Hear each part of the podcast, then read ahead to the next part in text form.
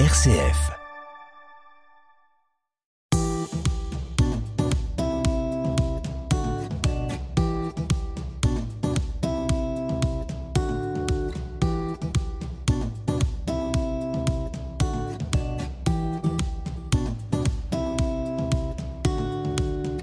Comme une conversion, c'est l'histoire d'hommes et de femmes qui, un jour, ont basculé.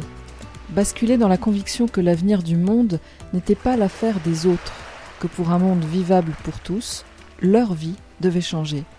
Leurs yeux se sont ouverts, leur conscience s'est éveillée, et ils se sont mis en route sans savoir exactement où cette bascule allait les mener.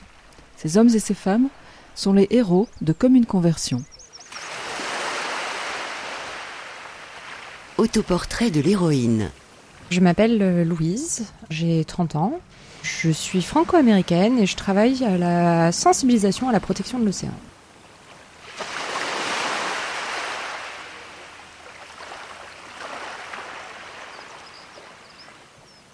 Portrait du lieu.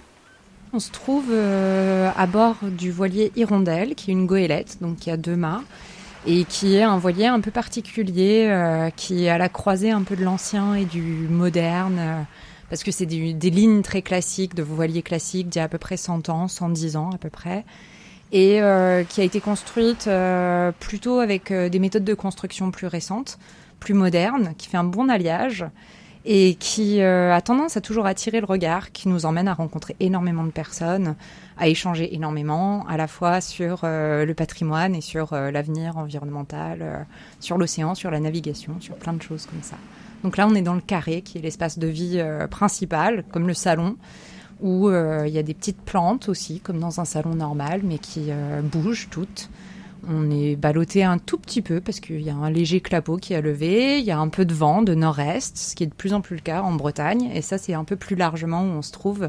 C'est à la pointe Finistère, mais sud, juste à côté du Radsin, qui est connu euh, de tous les marins et peut-être au-delà, qui est un passage assez redouté euh, pour les marins parce qu'il y a énormément de courants.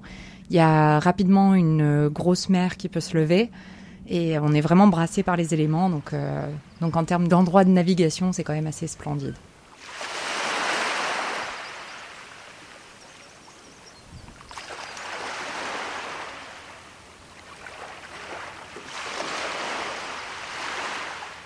L'incapacité d'imaginer un monde où les choses seraient différentes n'indique qu'un défaut d'imagination, pas l'impossibilité de changement.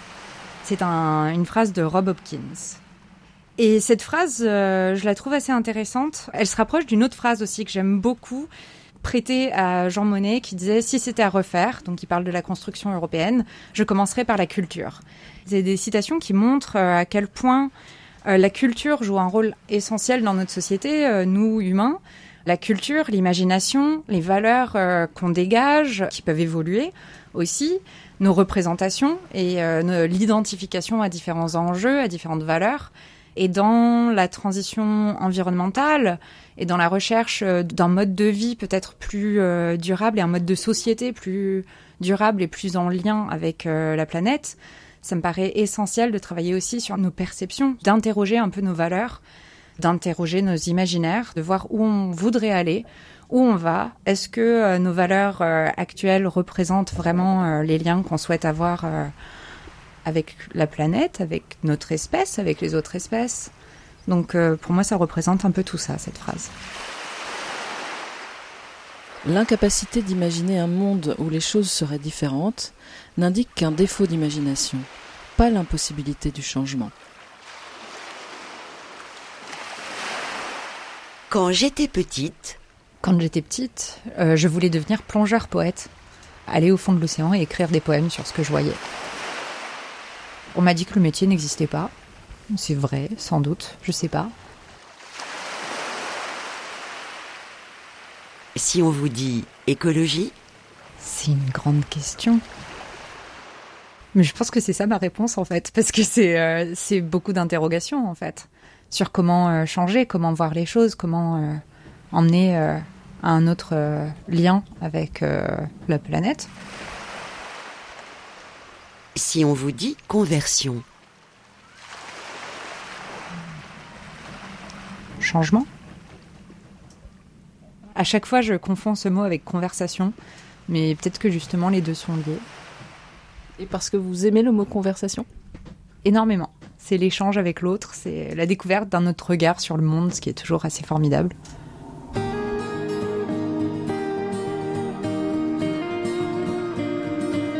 Si on vous dit commun, commune, La planète, c'est quelque chose qu'on partage tous, c'est quelque chose qu'on a en commun, c'est on est euh, voué à vivre ensemble. une figure inspirante, Il y en a tant, il y en a tant. Et il y en a des plus ou moins connus aussi. Une personne qui m'inspire énormément, euh, qui mériterait d'être bien plus connue, c'est une amie rencontrée à Brest, qui est allemande, qui a euh, 22 ou 23 ans, qui navigue en solitaire, et qui l'année dernière s'est dit, j'ai envie de traverser l'Atlantique toute seule pour montrer à moi-même que je suis capable de le faire. Elle est partie, elle est arrivée en Martinique, elle a passé une semaine à terre, puis elle est rentrée dans l'autre direction avec en plus une avarie à bord. Elle a réussi à le compléter. Et le tout en parlant énormément d'écologie dans le monde de la plaisance, qui est un monde qui est pas très écologique à part euh, l'utilisation du vent comme moyen de transport, mais où du coup c'est un monde où on est obligé de s'interroger énormément. Et elle le fait publiquement sur les réseaux sociaux euh, d'une manière assez forte. C'est une femme que je trouve absolument inspirante, Elena, qui n'est pas forcément connue. Et il y en a tant d'autres qui mériteraient d'être connues aussi. Et justement, c'est une dimension importante, ça, pour vous, de s'inspirer des autres, de regarder les autres. C'est essentiel parce qu'en fait, euh, nous, on voit que notre relation au monde, en fait. On part d'un point de vue de là où on a grandi, de ce qu'on a connu, de ce qu'on a pu voir par nous-mêmes. On a tendance toujours à être beaucoup plus convaincu de choses qu'on voit que autre chose. On a plein de biais comme ça. Et du coup, de s'ouvrir un peu aux autres, d'essayer de découvrir d'autres parcours, d'autres regards sur le monde et de pouvoir échanger, de converser là-dessus, c'est extrêmement inspirant, mais pas que, parce que ça permet aussi de mieux comprendre des enjeux, où on peut euh, se dire euh, rapidement, ah ben, euh, moi à sa place, je ferais ça, mais c'est si facile à dire, et en fait, quand on, essaie vraiment de se mettre à la place de l'autre, ou juste écouter euh, l'autre raconter son parcours, ou pourquoi il ou elle a fait tel choix, en fait, on peut découvrir tellement de choses et remettre en question beaucoup d'autres choses, remettre en question ce qu'on sait, parfois, ce qui est pas mal, ou au contraire le réaffirmer, ou se rendre compte que des positionnements qui nous semblent totalement euh, opposés sont en réalité très proches. C'est juste deux expressions d'un même point de départ. Donc, euh, tous ces échanges, euh, oui, je trouve que c'est forcément inspirant.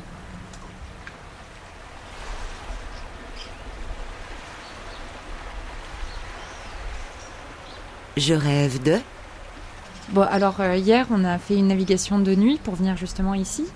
Et euh, quand on a quitté le mouillage à 4 heures du matin, le ciel, enfin, on était sur, à côté de la presqu'île de Crozon, donc aussi au cœur du, Finistère euh, marin. Et euh, on avait l'impression que le ciel nous tombait sur la tête. C'était incroyable, la vue du ciel, des étoiles. Et euh, dès qu'on regarde un peu plus, on se rend compte que tout est en train de bouger. Enfin, que c'est euh, rempli de satellites. Ce qui, en tant que navigatrice, peut être formidable parce que ça veut dire aussi une connexion un peu euh, en tout point du globe. Mais euh, je sais pas, une partie de moi, c'est de, rêver qu'on puisse avoir euh, ces accès à la splendeur euh, de la nature pour euh, tout le monde, en fait, et qu'on réussisse aussi à préserver certaines choses comme ça. Je pense que ça rempli de dopamine. C'est incroyable quand on a cette sensation d'être euh, hypnotisé et de vertige devant le ciel. C'est incroyable. C'est dommage, on le, on s'en rend même plus compte en fait. On l'oublie parce qu'on a l'habitude que tout soit éclairé. mon pire cauchemar, Peut-être les jet skis. Je comprends l'envie euh, de faire du jet ski. Ça doit donner des sensations, mais il y a tellement d'autres choses pour avoir des sensations euh, en étant moins nuisible. En fait, ce qui est dingue quand on navigue comme ça et qu'on va dans des endroits où il y a peu de bruit, c'est que quand quelqu'un allume un moteur, on l'entend longtemps avant de le voir. On l'entend depuis très très très très loin. Et nous, on est des êtres humains, donc une espèce qui euh, se déplace pas et se repère pas entièrement grâce au bruit. Et en plus, on vit dans l'air où le bruit se propage bien moins bien que dans l'eau. Et donc euh, ça, euh, quand on est sur l'eau et qu'on entend tous ces moteurs venir, souvent en plus dès qu'il y a un banc de dauphins ou quelque chose, on voit tous ces instruments motorisés aller au plus vite vers les dauphins, ce que je comprends aussi. Ça me fait mal au cœur et mon pire cauchemar, ce serait peut-être que euh, tout le monde se déplace exclusivement en jet ski. C'est intéressant cet aller-retour que vous faites entre euh, c'est un cauchemar et en même temps je comprends. Est-ce que c'est pas ça le cœur un peu de la problématique de la transition écologique de tous ces comportements individuels qu'on a et qui sont d'une certaine manière compréhensibles et en même temps qui sont très nuisibles, quoi? Oui, sans doute. On réfléchit à l'individu et après c'est aussi euh, sans doute parce qu'on a facilité un peu euh, certains accès à la mer et donc en fait c'est ce que je comprends c'est cette volonté d'accéder à la mer, de vouloir accéder à des sensations fortes, mais alors qu'il y a beaucoup d'autres manières d'avoir des fortes sensations qui gêneraient moins tout l'entourage, qui sont peut-être moins lucratives. Je sais pas euh, si euh, louer des planches de surf euh, ou ce genre de choses et qui demandent peut-être plus de pratique.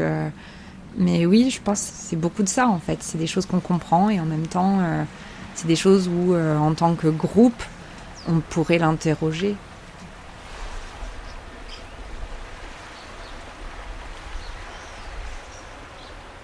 Quand je serai vieille, ah, J'espère pouvoir regarder mes enfants dans les yeux et pas être trop triste d'où en est le monde.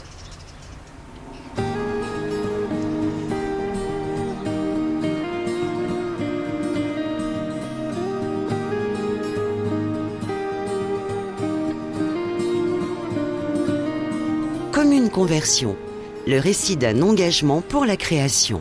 Le récit de Louise Rass, jeune femme passionnée de l'océan. C'est sur l'hirondelle, sa goélette, que nous la rencontrons. Avec son compagnon, elle vit sur ce voilier.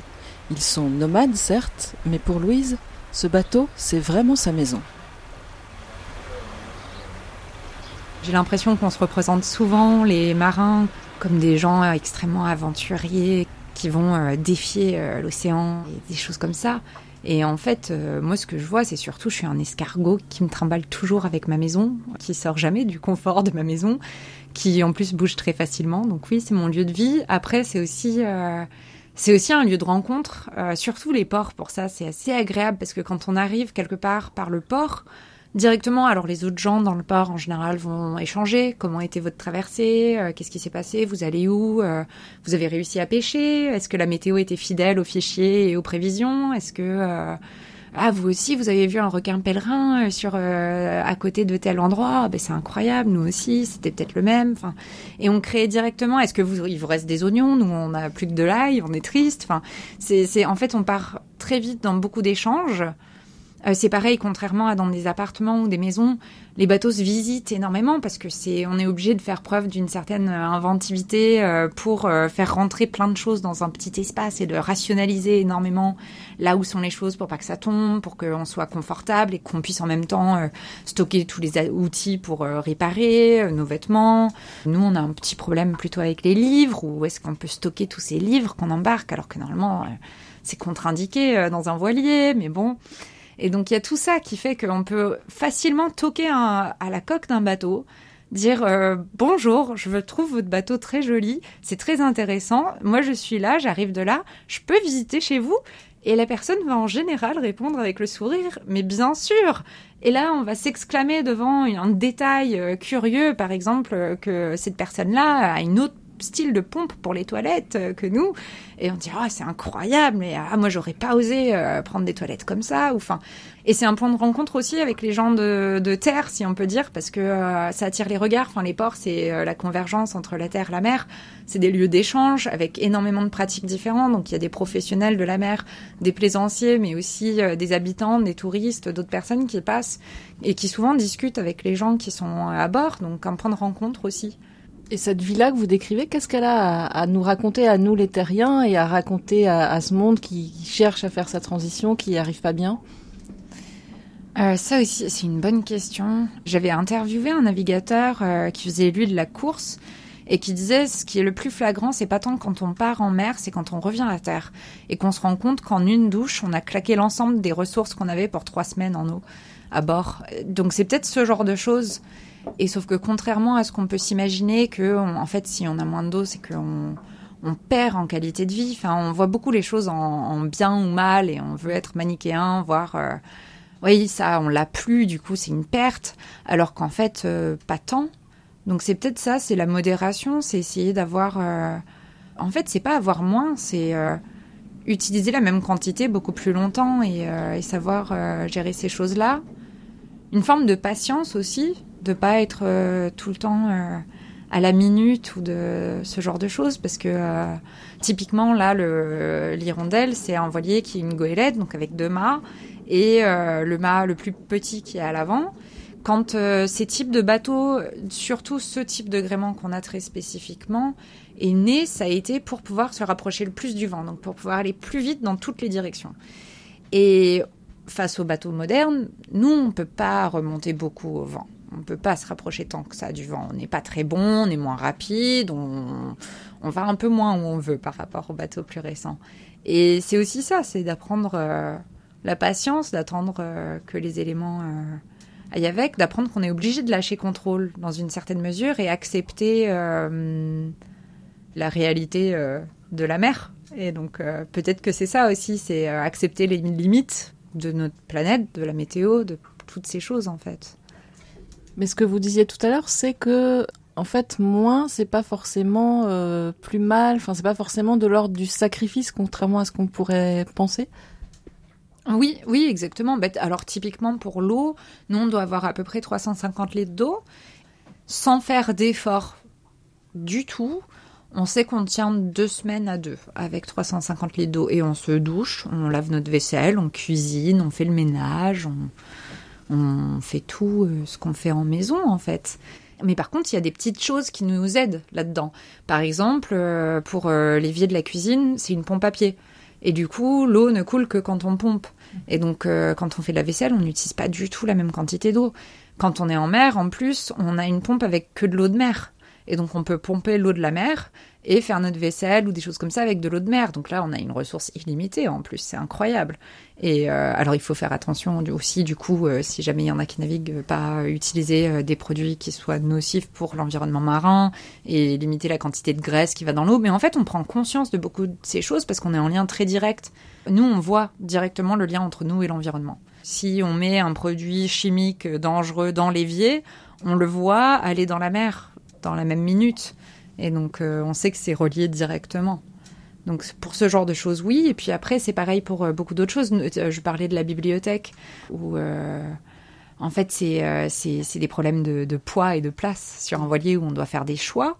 Mais quelque part, on n'en perd pas de confort parce que nous, la bibliothèque bouge tout le temps. Enfin, elle bouge à la fois physiquement, mais aussi les livres qu'il y a dans la bibliothèque. Et donc, en fonction des rencontres, des gens qui viennent à bord, il y a beaucoup de trocs de livres, par exemple, où on découvre toujours des nouvelles lectures, des choses comme ça, et, où on accepte que euh, bah, tant mieux s'il y a 10 personnes ou 100 personnes qui lisent le même livre imprimé sur exactement la même édition. Euh, c'est réutilisé, c'est rationnel, c'est économique, et en même temps, c'est d'une grande richesse, donc euh, c'est pas forcément dommage en fait.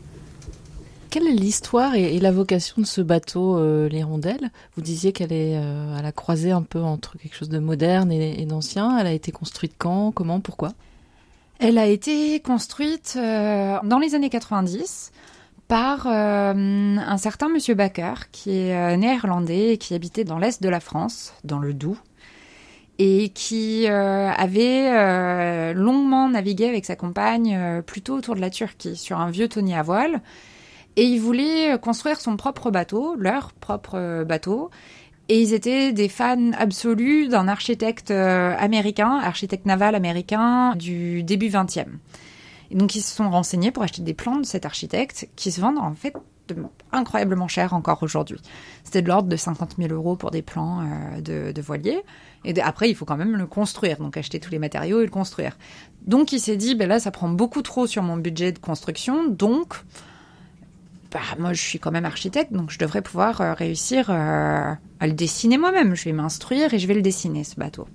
donc il a dessiné, ensuite construit tout seul pendant euh, huit ans à peu près, avant de d'emménager dedans, lui, sa compagne et leur grand chien, et partir à travers les canaux d'Europe du Nord jusque sur le Danube, en mer Noire et en Méditerranée orientale où ils ont passé une dizaine d'années avant de retrouver euh, le Doubs, parce que l'âge faisant, ils pensaient que c'était temps de passer euh, le relais.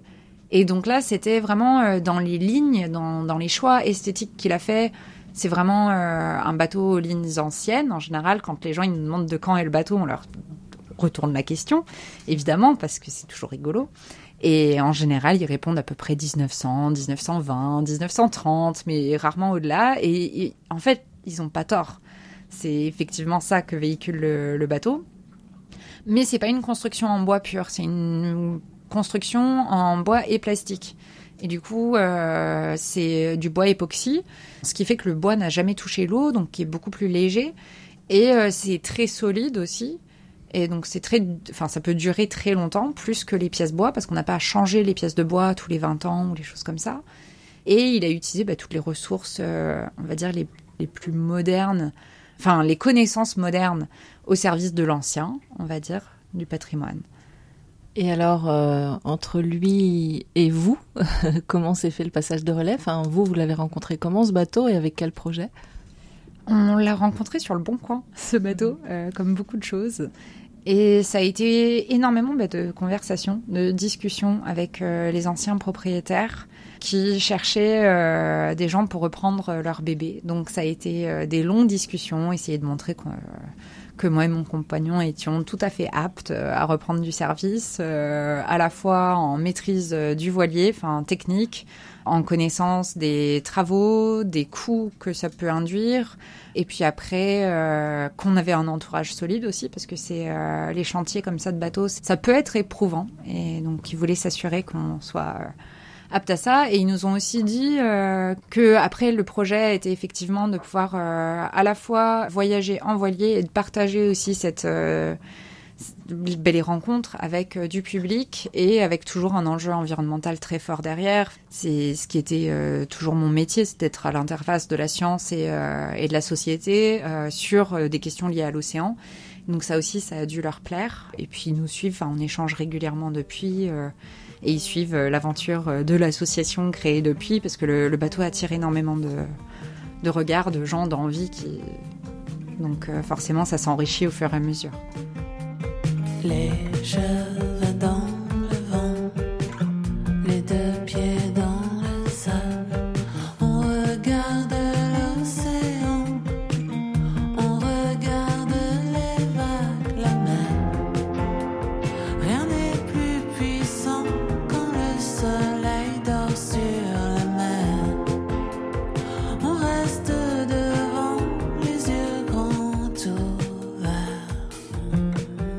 Conversion, RCF, Anne Kerléo.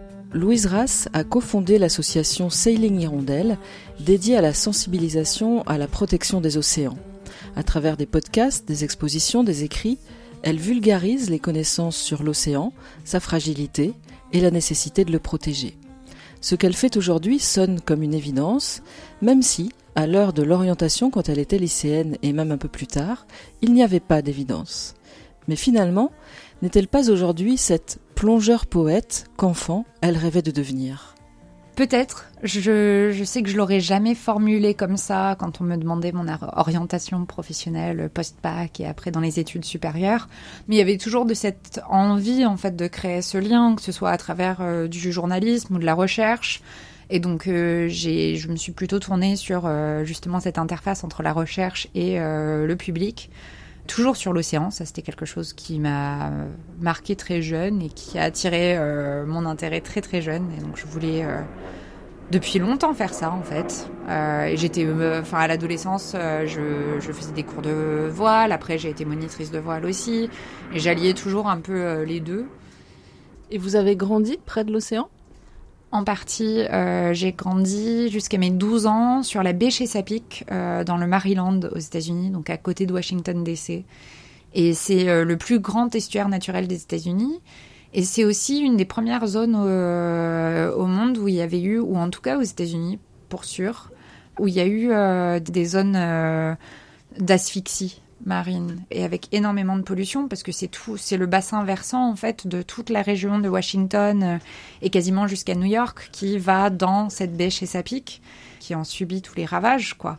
Et donc ça, à l'école primaire, on avait euh, des, euh, des sorties de sensibilisation à, cette baie déjà, ce qui m'a marqué et on habitait pas très loin de la mer et mes parents ont toujours navigué, donc voilà, j'étais assez jeune embarquée aussi euh, sur des voiliers et euh, à connaître ce milieu. Et puis après, c'était aussi par les lectures, je pense aussi à la fois de navigateurs et de personnes euh, plus marquantes en termes environnementaux, Par exemple, un livre qui m'avait vraiment marqué, c'était Quelle était verte ma vallée de Richard Llewellyn, qui montre vraiment ce changement de paysage lié à une euh, certaine machine industrielle qui était celle des mines de charbon au Pays de Galles. Donc c'est, enfin, je sais pas, je pense un mélange de tout ça qui a fait que j'avais très envie d'aller vers vers ce domaine-là, mais qui qui est pas explicite quand on est en train de construire son parcours.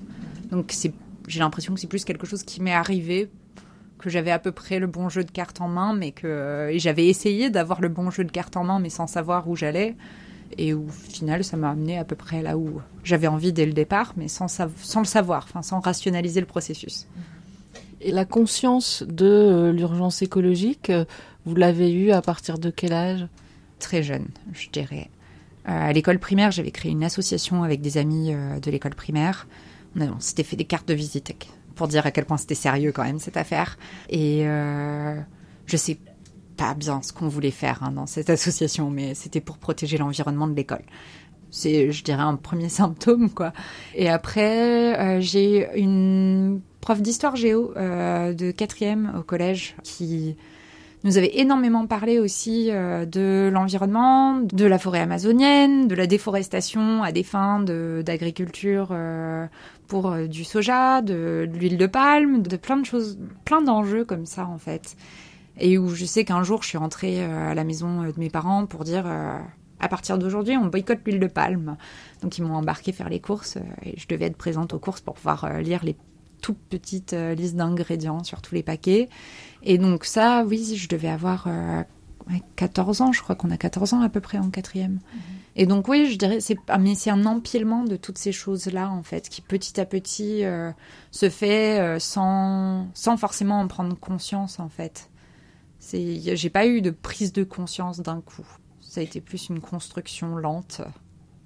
Et quand, euh, bah, au moment des études supérieures, vous décidez de faire des études de sciences politiques, puisque c'est ça que vous avez fait, bah, à ce moment-là, euh, ça s'inscrit encore dans ce parcours qui ne sait pas exactement où il va aboutir, ou là, vous avez un projet plus précis? Euh, non, je savais toujours pas exactement où je voulais aller. J'avais fait une première année d'études en droit et où c'était compliqué pour moi le raisonnement juridique. C'est très intéressant, mais euh, j'arrivais pas à comprendre pourquoi on ne faisait pas plus de liens avec tout le reste des enjeux en fait. Pourquoi le droit s'emparait pas aussi euh, de d'autres thématiques qui étaient plus sociales. Et donc euh, forcément, ça m'a valu des notes assez désastreuses et et au contraire, en fait, il semblait que Sciences Po était beaucoup plus adapté, mais je savais pas exactement où je voulais aller. Et j'avais aussi toujours beaucoup d'intérêt pour tout ce qui était international, étant d'une famille franco-américano-germanique, euh, enfin très européenne, euh, à me sentir très européenne. Et donc euh, l'international, c'était intéressant et ça s'y prêtait bien. Et ça a été à la découverte des masters, où il y avait un master qui était politique internationale et bien mondiaux publics. Et donc ça a été là où j'ai, je pense, commencé à faire un peu plus de liens, à comprendre à quel point l'échelle internationale était intéressante pour les enjeux environnementaux, et que ça pouvait totalement compléter en fait que finalement euh, Sciences Po se prêtait très bien euh, à travailler aussi en environnement euh, parce que en fait c'est du droit international beaucoup mais pas que. C'est aussi des liens avec différents chercheurs de plein de pays c'est essayer de trouver des accords c'est essayer de comprendre des fonctionnements mais plutôt à grande échelle.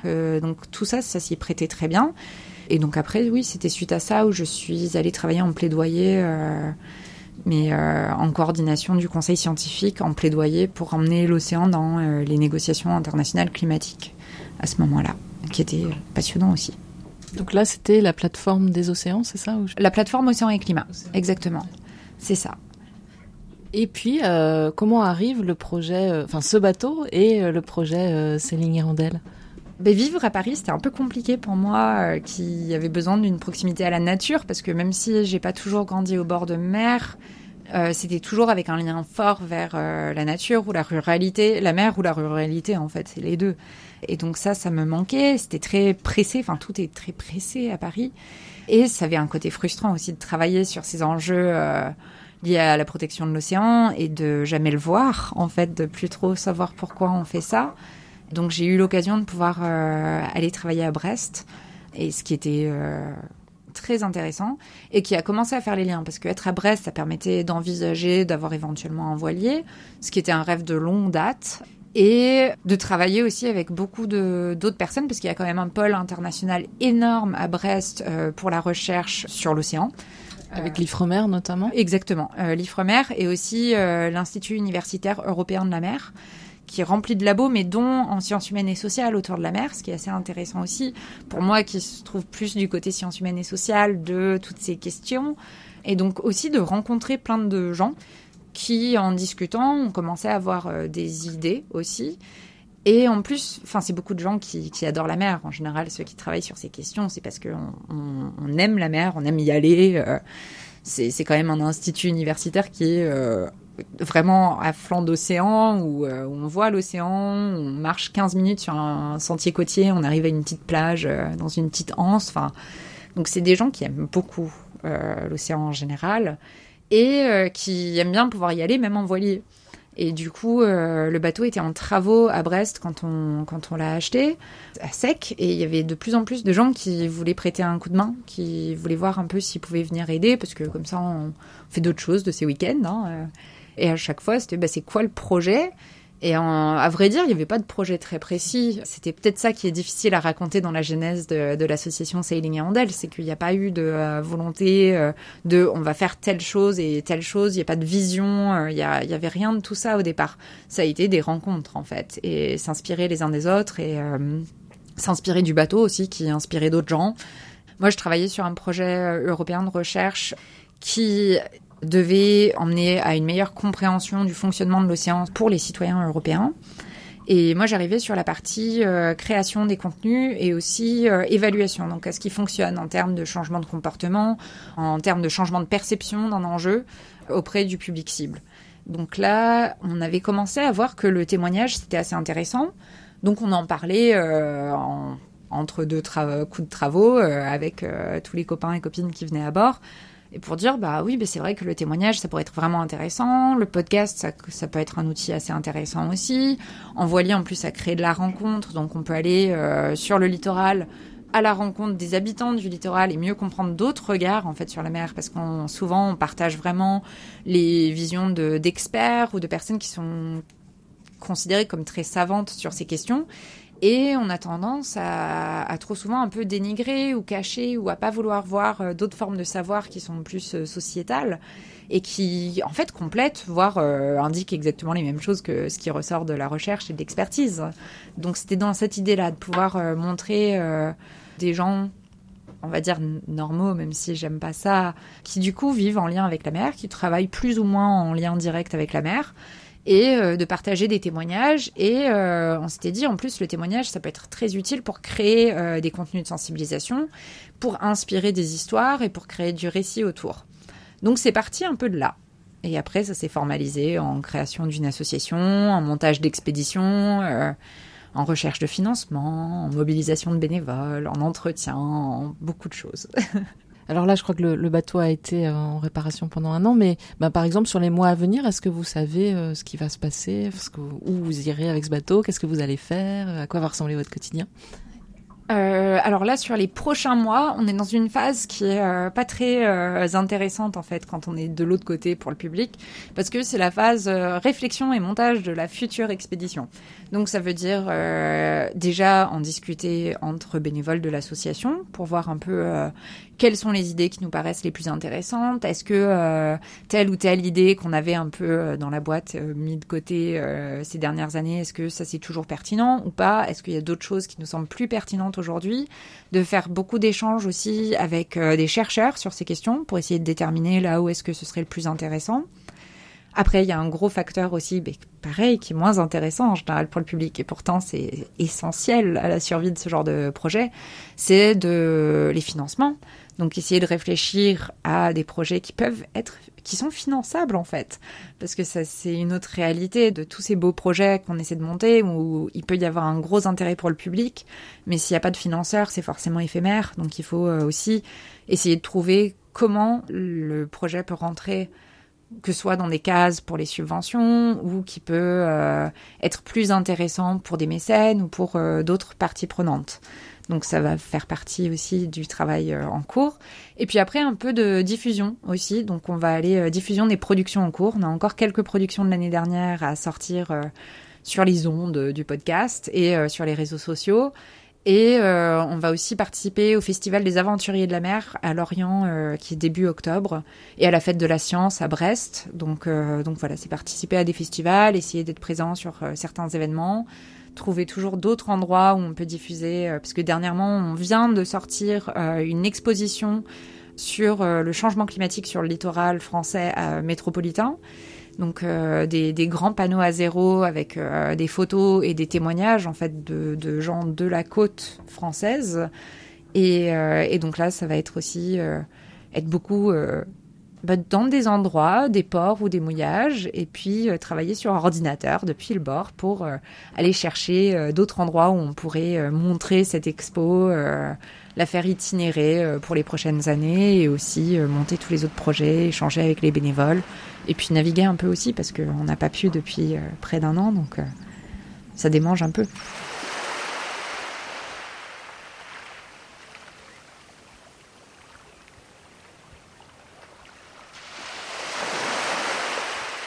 Comme une conversion, un grand entretien avec ceux qui font l'écologie.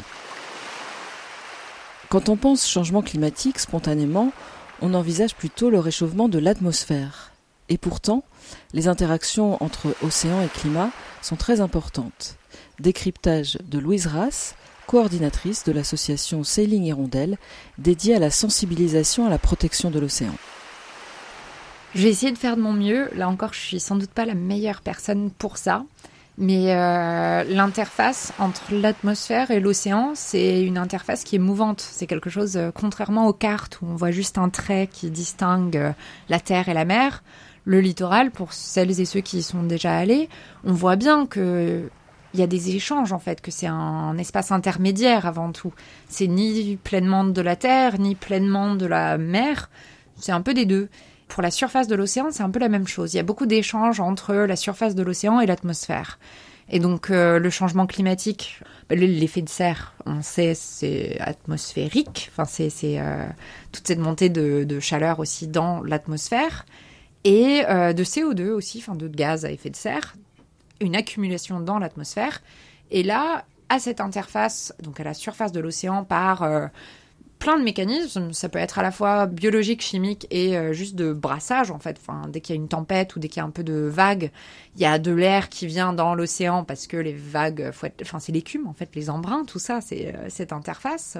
Et ils vont ramener du CO2 dans l'océan dans lequel il y a plein de petits animaux euh, ou petites espèces ou qui vont utiliser le CO2 pour euh, s'alimenter, typiquement euh, tout le plancton végétal et ce genre de choses, qui vont ensuite nourrir d'autres et qui vont stocker euh, du CO2. Du coup, l'océan stocke du CO2, ce qui est assez intéressant pour nous en ce moment, mais ça, ça acidifie l'océan. C'est la contrepartie. Donc tous les animaux à base de qui ont des carapaces et des coquillages ou les récifs coralliens typiquement, ça va leur faire quand même plus de mal parce que ça va fragiliser leurs coquilles. Pareil pour la température, en fait. À cette surface, l'eau peut monter en température et petit à petit, ça peut euh, descendre dans l'océan. Et ça dépend du brassage. Et donc, en fait, l'océan a déjà absorbé 93% de la chaleur supplémentaire émise par les activités humaines depuis euh, la révolution industrielle. Donc, si on perçoit aujourd'hui un changement qui est que d'environ 1 degré, c'est que euh, l'océan a absorbé tout le reste, en fait, 93%.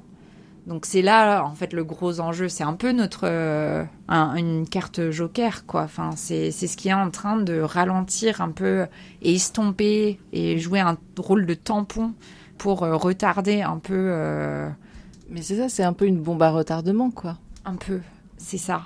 Et donc si on continue d'émettre massivement, forcément, ça va euh, avoir des incidences bien plus fortes parce qu'à un moment, l'océan atteindra ses limites. Il va pas pouvoir continuer à stocker.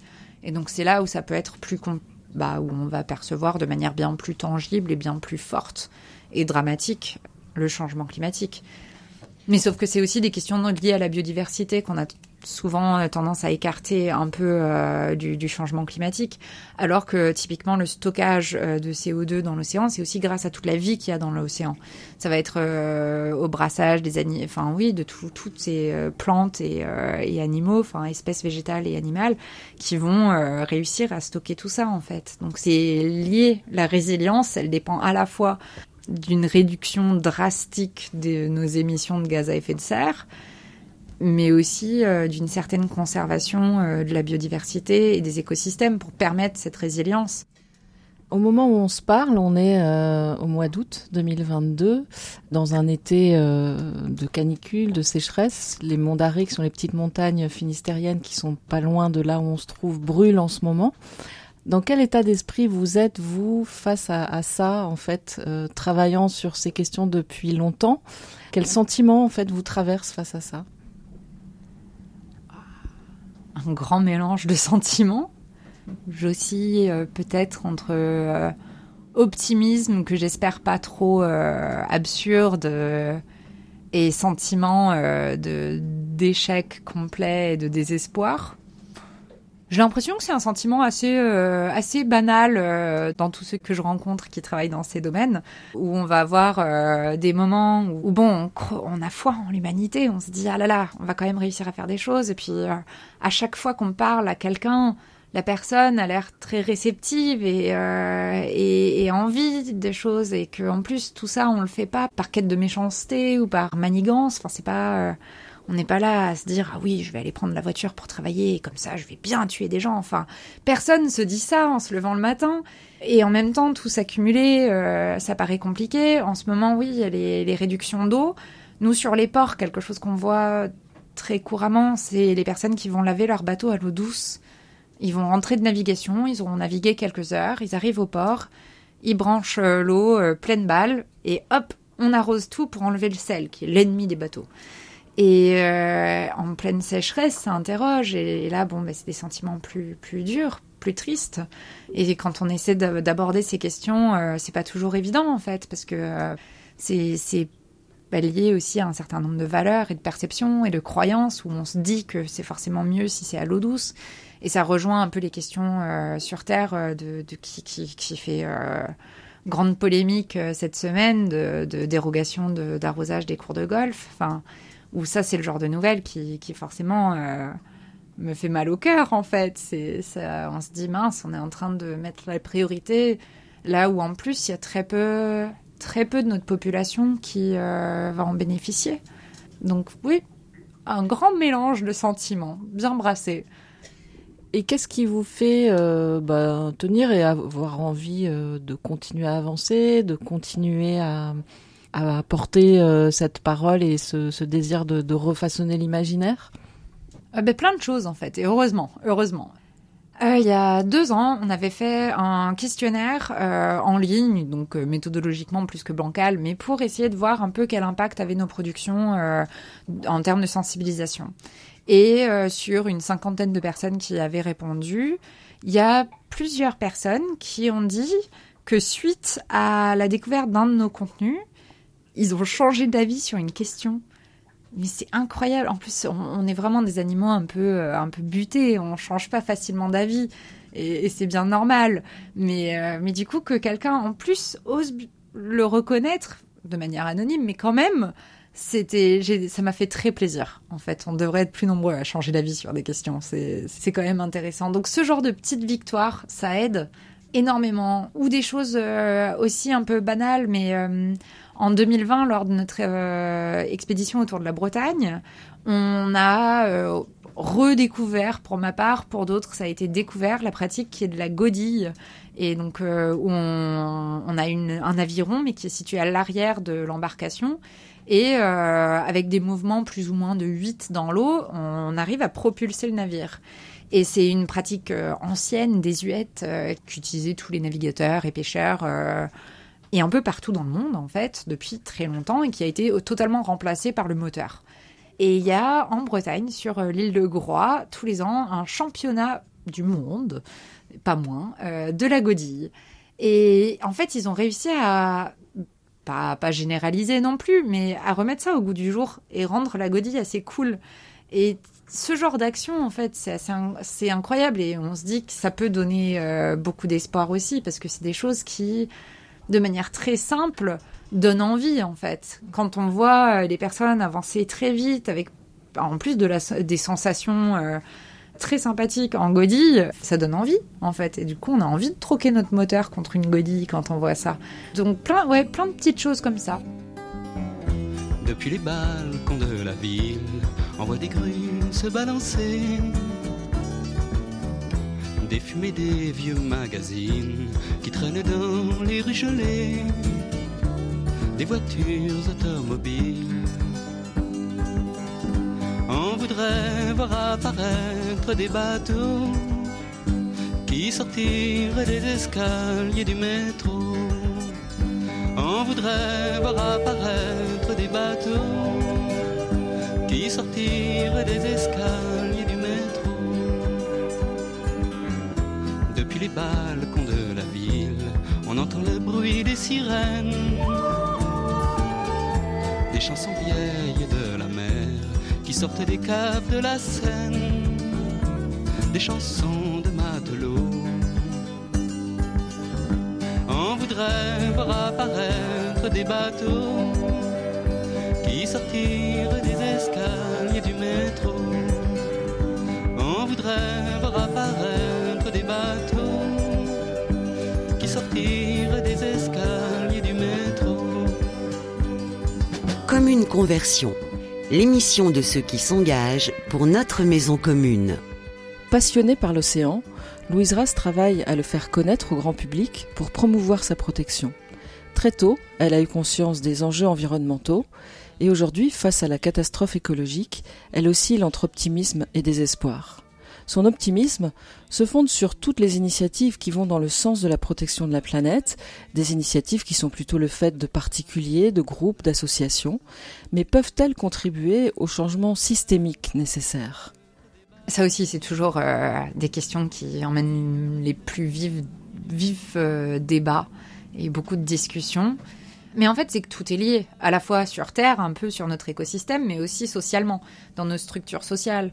Et où, euh, si moi, je découvre la godille, je trouve ça formidablement cool, je veux absolument en faire parce que je trouve ça tellement chouette et que ramer ou utiliser un moteur, je trouve ça ringard. Et j'en parle à mes copains et je je, montre l'exemple un peu, enfin, mais euh, en frimant un peu et ce genre de choses, il y a des fortes chances que, en plus, déjà, ils connaîtront pas du tout cette pratique, qu'ils disent ah mais ça a l'air rigolo, qui galèrent en plus parce que c'est un petit geste à prendre, c'est un peu technique. Du coup, ils vont galérer un peu, on va bien rigoler, et après peut-être qu'ils vont en parler autour d'eux. Et il y a d'autres personnes qui vont dire ah bah oui mais moi je sais faire, mais évidemment que je sais faire. Tu sais pas, tu connais pas ça toi.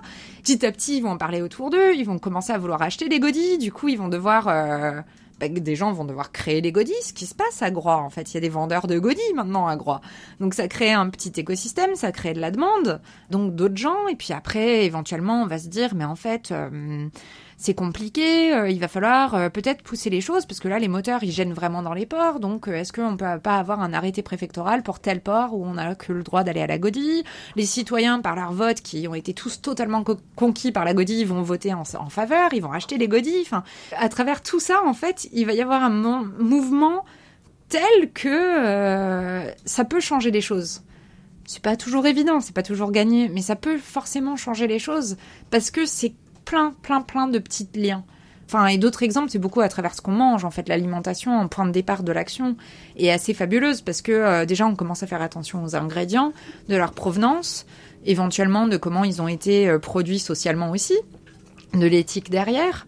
Et petit à petit, on va essayer de consommer euh, différemment. Donc, on est en train de donner de l'argent à ceux qui et celles qui sont en train de produire des choses qui sont en accord avec nos valeurs, mais ce qui leur permet eux aussi de survivre, ce qui leur permet peut-être de s'agrandir, de montrer leur pratique à d'autres maraîchers, maraîchères, euh, restaurateurs, euh, enfin, à plein de gens avec l'industrie qui euh, va essayer du coup euh, aussi de se plier à ces nouvelles normes, donc ça va les convaincre de changer peut-être un peu de pratique. La législation doit suivre aussi, comme on est pas, on est des consommateurs, on est des voteurs, enfin ou des citoyens en tout cas, euh, avec la possibilité de voter, avec la possibilité d'en parler autour de nous aussi tout simplement.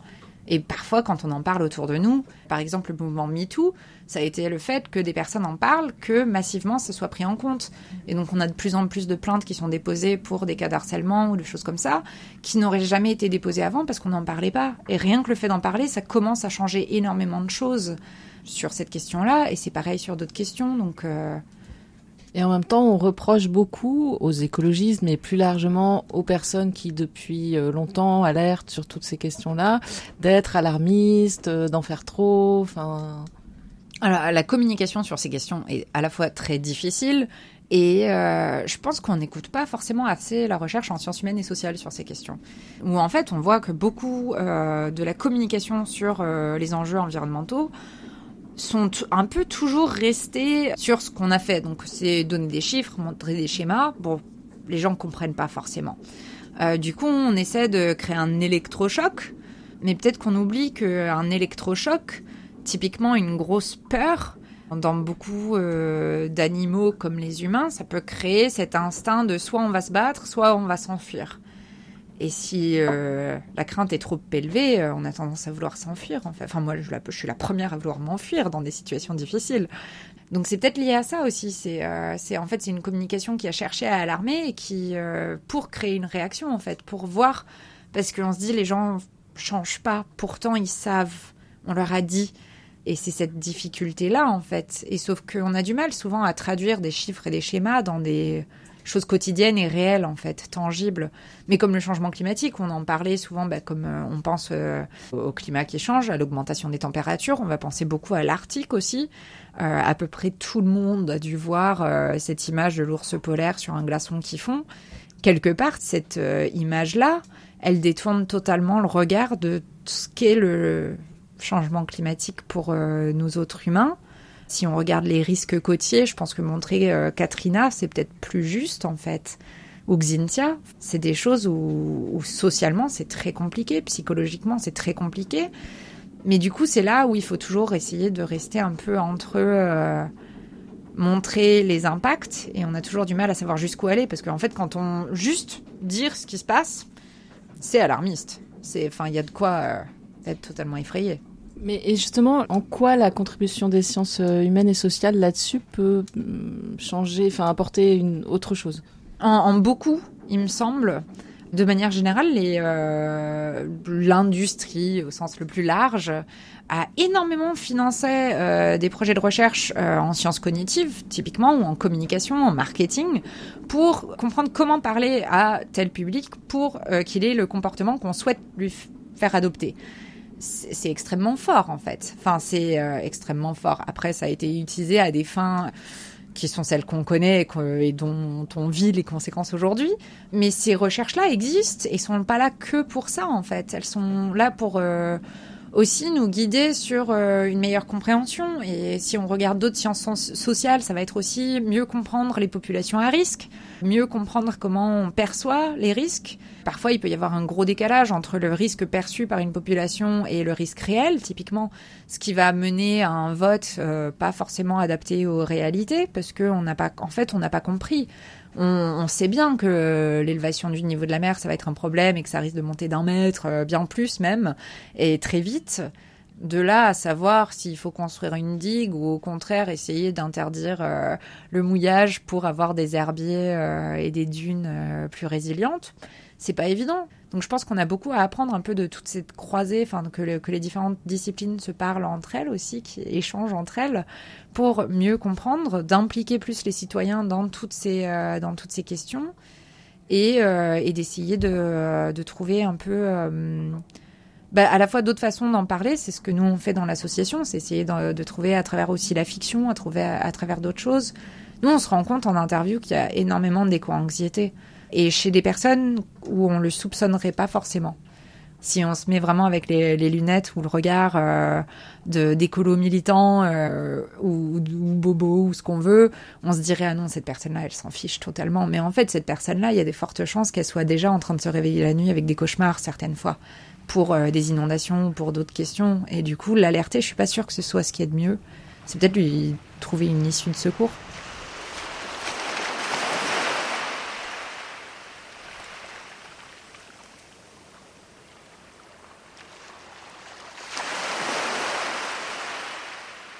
Comme une conversion, épilogue. On est en 2050 sur ce bateau ici euh, au même endroit à la pointe du Finistère. À quoi ressemble le paysage qui nous entoure À quoi ressemble votre vie et à quoi ressemble le monde? Bah, La côte est un peu plus loin. Ça nous agace un peu parce que ah, pour aller chercher euh, à manger, euh, il faut ramer vraiment plus. Vraiment, vraiment plus. Et puis depuis qu'ils ont arrêté le service de rade motorisé, c'est un peu plus compliqué. On peut plus trop utiliser ça. Après, ce qui est chouette, c'est que euh, quand même, euh, ben là, on est juste à côté de l'embarcadère pour l'île de Saint. Et euh, ils ont changé totalement les navires parce qu'ils créaient des énormes vagues, ce qui posait des problèmes d'érosion très forts sur cette côte. Et avec l'élévation du niveau de la mer, ça devenait très compliqué en fait. Il y avait il y avait vraiment trop de falaises qui commençaient à s'effondrer. On a dû commencer à reculer un peu les habitations. Donc, ils ont décidé de totalement changer le type de navire. Et maintenant, c'est des catamarans propulsés à la godille. Donc, qui ont vraiment faible friction. Si le temps le permet, ils déploient leur aile pour avoir, euh, et ils montent sur leur foil pour gagner euh, ça à toute vitesse ce qui est assez incroyable quand même. Et ça a baissé les prix parce que le coût euh, quand même de tout ce pétrole qu'on utilisait, c'était n'importe quoi. Et ça existe toujours, donc elle n'est pas sous les eaux on va visiter le phare. c'est ça le problème. Non, alors j'aimerais bien que ça existe toujours. Mais euh, ce sera peut-être un site de plongée. J'espère pas. Et puis après, bah oui, euh, j'imagine qu'il y a tout un tas de choses à dire hein, sur le maraîchage euh, au niveau local, parce qu'avec la salinisation des sols, il a peut-être fallu s'adapter encore un peu plus. Et l'eau est un peu plus chaude encore, ça c'est sûr. Hein. Et les humains vont comment? Ça dépend desquels. Il y a de plus en plus d'habitats flottants. C'est assez intéressant. Mais en même temps, on a vu que pour s'adapter au risque, euh, on a été un peu obligé de changer euh, notre façon de vivre, qui était trop sédentaire en fait. Euh, donc, donc bon. Et puis depuis qu'ils ont enlevé un peu, limiter les résidences secondaires à plus qu'une résidence secondaire par foyer vraiment, euh, le logement prend moins de soucis qu'avant. Donc, euh, ça a permis quand même d'adapter un peu plus le littoral, de laisser certaines zones un peu plus euh, libres à la végétation pour que la côte soit plus résiliente, de reculer très légèrement à l'intérieur des terres, mais surtout que toutes les populations, même la population locale, aient un foyer maintenant. Donc, donc ça, ça a quand même été des avancées considérables en termes d'adaptation au risque. Et puis maintenant, bah, on continue les efforts pour réduire les émissions histoire de ne pas aggraver notre cas. Hein. On peut peut-être limiter euh, l'élévation euh, à où on en est aujourd'hui.